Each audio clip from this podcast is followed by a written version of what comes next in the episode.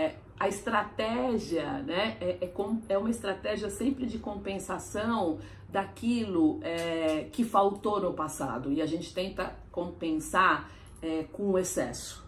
Então tem também questões ligadas à ancestralidade e eu vou acordar isso, eu vou falar, vou abordar isso de uma forma mais específica em cada vídeo de cada instinto, tá? Eu tenho um instinto que é reprimido, que é rejeitado, eu não sei lidar com ele. Muitas vezes eu nem gosto dele, eu não coloco energia. Então, no instinto é, rejeitado, muitas vezes pode ter um trauma também, né? Tudo é trauma. Tanto no instinto dominante como no instinto reprimido, a gente tem traumas, a gente tem situações que a gente viveu e que invariavelmente elas vêm lá da nossa ancestralidade. E a gente copia esses comportamentos, esses sentimentos e esses traumas por uma coisa chamada lealdade sistêmica.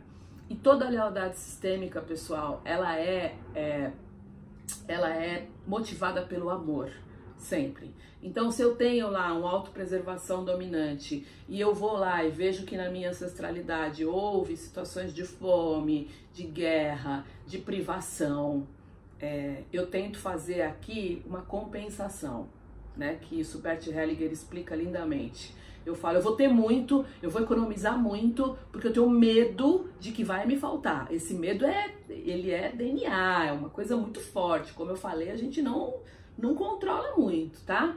Ou então eu vou fazer de uma outra forma que é assim, que é eu uh, igual a você. Então, assim, se você passou por tanta fome, tanta dificuldade, como que eu vou ter uma vida próspera, plena, abundante, cheia de dinheiro e, e muito legal? Não, não posso. Isto é a lealdade sistêmica e isso tem como resolver. É que a gente não se liga, a gente não trabalha isso. Para quem quer fazer um trabalho profundo de instintos, as constelações vêm assim lindamente para ajudar, tá?